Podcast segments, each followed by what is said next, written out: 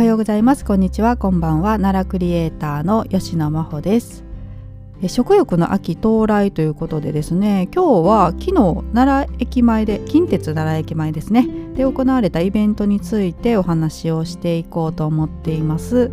はい、でまずこのイベントについてのねニュース記事がネットに上がってましたのでそちらをね読ませていただこうと思います。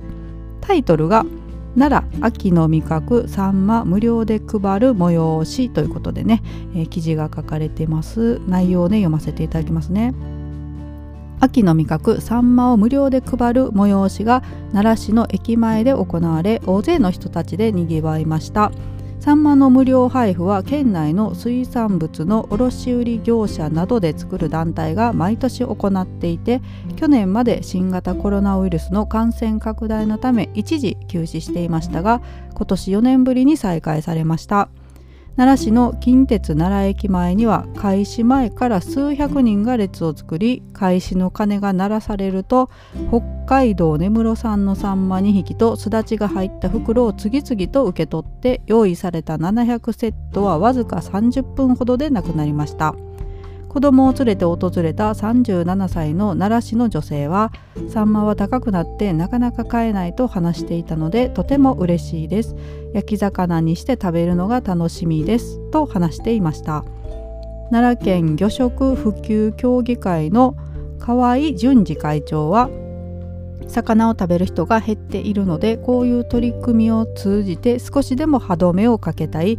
異常気象などの影響でサンマをはじめとした魚が小ぶりになっていると言われているが魚を味わってもらい魚を食べる人を増やしていきたいと話していました。はい、えー、といった内容のねニュースとなっています。昨日ねあの X でもポストされてる方がね何人かおられましたけれども。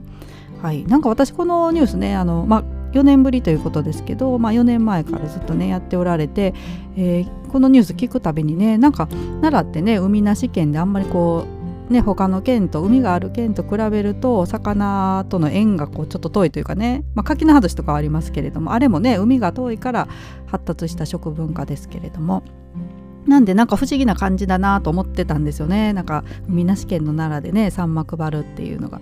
はい。でまあなんかそういうね内容も昨日 X にポストしたんですけどそしたらですねあの明石家さんまさんね奈良、まあ、出身ということでその関係で配ってるんかなって書かれてる方とかもね私のコメントに対してこう反応してくださった方とかいてね、はい。まあ、それもあるんかなって一瞬思ったんですけど多分、まあ、関係なさそうですけどね。はい。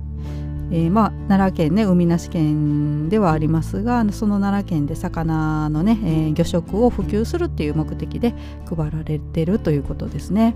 はい、でもまあなんかねさんまさんとコラボしたらこういうの面白そうですけどね、はいまあ、ギャラとかねえらいことになるんかもしれないんですけど。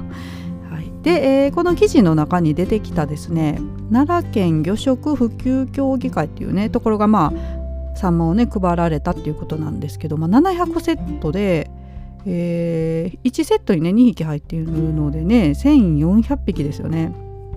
すごい量ね配られてますけれども、まあ、このね団体ってどういうところなのかなと思ってさっきねネットで調べたらあのページがあったんですね。でまあその名前の通りですね奈良県で、え、魚食を普及しようということでね設立された団体ということなんですけれどもえっ、ー、とまあ、健康にいい魚を子どもたちにたくさん食べてほしいということでねそれが願いですということで活動をされてるみたいです。はいえーと、魚を食べて頭と体健康にというのをねキャッチフレーズに活動されてるみたいですね。まあ、様々な団体が、はいえーと、協力されてるみたいです。で、えーと、ホームページをね見てたらいろいろとね面白いコーナーというかありましてですね、えー、まず魚の見分け方とかね、えー、と今ご紹介したサンマだとえー、サンマはエラが赤くて体にツヤがありなるべく大きいものがいいですと、えー、くちばしの先が黄色いものは生まれて3年以上経っているものですっていうね風に紹介されてますね。はい。まあサンマのねくちばしとかあんまり注目して見たことないんですけどこれからはちょっとね黄色かったら3年以上経ってるね、えー、3年以上生きてるさえーと、サンマだなっていうのをね、はい、ちょっとね意識しようかなと思ったんですけど他にもねイワシとかアジとか車エピとかね、はいえー、見分け方を紹介されてたりあとはですね魚のさばき方ですね、はい、イワシアジイカタイが載ってますけれども。なかなかね自分でさばくこと私ほぼないんですけど。なんかうん中学か小学校の時にねさばくやつやった記憶はあるんですけど学校かなんかで。はい。えーまあ、ほとんど私さばいたことはないんですけどさばくとなるとこれをね参考にっていうことですよね。であとまあレシピもね載せてくださってます。はい。で、えっと、季節ごとにねレシピを載せてくださってるんですけどサンマだったらえーと、サンマのサンマロールのサラダ風っていうのが載ってますね。わなんかさサンマこれ揚げてるのかな？サンマをロールした中にいろんな具材を入れてる感じですけど横にいちごが添えてありますけどね。すごいですねこれ。はい。ちょっと気になる方はまた見てみてください。えー、いちごいちごだなこれ。いちごですよね。はい。えー他にもねちょっといろいろとレシピ載ってるんですけど紹介し始めるとキリがないので割愛しますが。あとねあのレストランとのコラボっていうことで、えーと、奈良県内のね各レストランとコラボしたメニューも載せてくださってます、えーと、ルーベンケイさんとか菊水楼さんとかねえーと、と奈良パークホテルさんとか料理旅館小川さんとかねいろいろとありますけれどもね。はい。だからちょっとね変わった、えー、メニューが多いのかなここはね。えーとホタテの代わり焼き。これ何て読むんだ？ハモかな？いや魚ってね漢字読むの難しいですよね。これな何だろうな。はいえーとサバと秋野菜のパピヨット包みとかね。パピヨットって何でしょう？はい。ごめんなさい。パピヨット。はい、また後で調べておきます。はい、皆さんも各自パピヨット調べてみてください。はい、あとはですねあの川柳のコンテストも行われてるみたいですね。ちょっと見てみようかな。まあいろいろとねえ部門が分かれてるみたいですね。小学生の部幼稚園も含むっていうことですけど小学生の部中学生の部大人の部っていうのがあるみたいですね。例えばちょっと紹介すると大人の部だと優秀賞。今年？違うな去年かなこれ。去年の優秀賞出世魚を食せど未だ出世せず。はい。こういうのですね。いいですね。あとちょっと適当に紹介してみようかな。これは令和3年度の子どもの部の優秀賞ですね。え似ているな母の鬼顔深海魚。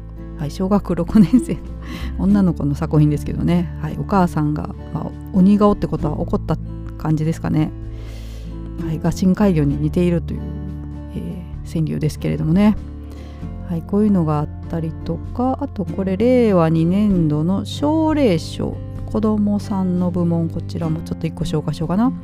猛暑です。さんまもセレブの仲間入りっていうね、はい、4年生ですね。4年生の男の子かな女の子かな。ちょっと名前で性別わからない感じの子ですね。はい。まあ、暑くなってきてねサンマがもう全然取れないみたいなねありましたよね。今年どうなのかな？ちょっと分かんないんですけどね。はい。サンマといえばもう庶民の味方だったのになんかもう本当にセレブの仲間入りしちゃってみたいなことですよね。はい、こういうのがねいろいろと紹介されたページが載ってますね。奈良県魚食普及協議会でね検索していただけたら、まあ、私のあの概要欄の方にもねリンク貼っておこうと思いますけれどもね。はい。まあ、こういう話してるとねあのサンマ食べたくなってきましたね。今日ねだから夜サンマにしようかな。はい。ちょっとまた後でスーパーね行ってみようかなと思います。はい、えー、というわけで今日もね最後まで聞いてくださいましてありがとうございました。それではまた。さようなら。